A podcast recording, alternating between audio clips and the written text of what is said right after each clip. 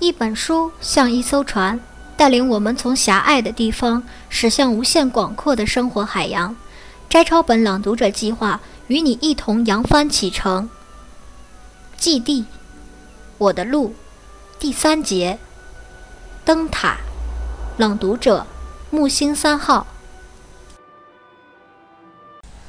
愿时间赋予我们智慧和勇气，在这条道路上。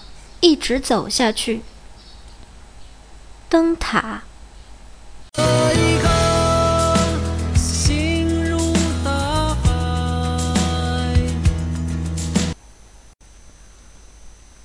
离下一个城市还有些距离。请问，你是从南方来的吗？是的。那么，在南方是不是有一座灯塔？灯塔，为什么要找灯塔呢？蓝在梦中见过它，那里有我们的幸福，我们一定要找到它。南方很大，但我想总会找到它吧？真的吗？即使只在梦中见过，也是真实存在的。为了找到它，我们从北城逃跑。逃跑？为什么逃跑？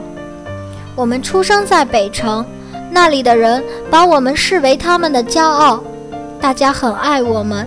他们说北城的未来要靠我们去创造，可我们背负不起那么沉重的未来。有一天，蓝说，他梦见有一座灯塔在南方的天空下。蓝说那里一定有我们的幸福。我说，那么我们走吧，去寻找它。无论千山万水，于是我们逃离了北城，逃离了那些期待的目光和我们背负不起的未来。真勇敢！可是梦中的灯塔也许根本不存在，你们不害怕吗？害怕？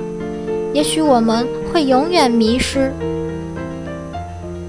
不会的，我相信一定能找到的。是的，那灯塔的确存在。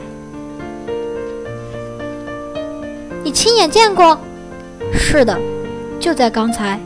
它在你们的眼睛里很真实的存在着，所以不必畏惧。真正的幸福对你们来说，也许不只是在远方，而是在一起，彼此依靠，牵着手走过的每一段路程。也许是吧。可我们还是伤害了别人，逃离了北城，离弃了那些爱我们的人。你说过他们很爱你们的，是啊，所以才觉得很愧疚。那就加油，让自己幸福吧。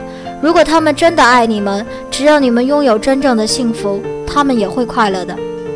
你会给我们祝福吗？当然，寻找幸福的孩子都该被祝福。加油！路也许遥远，也许曲折，但当心里默念着要坚强时，就能勇敢起来。因为灯塔一定在我们的南方，温和地散发着光芒，安详地等待。一起走吧。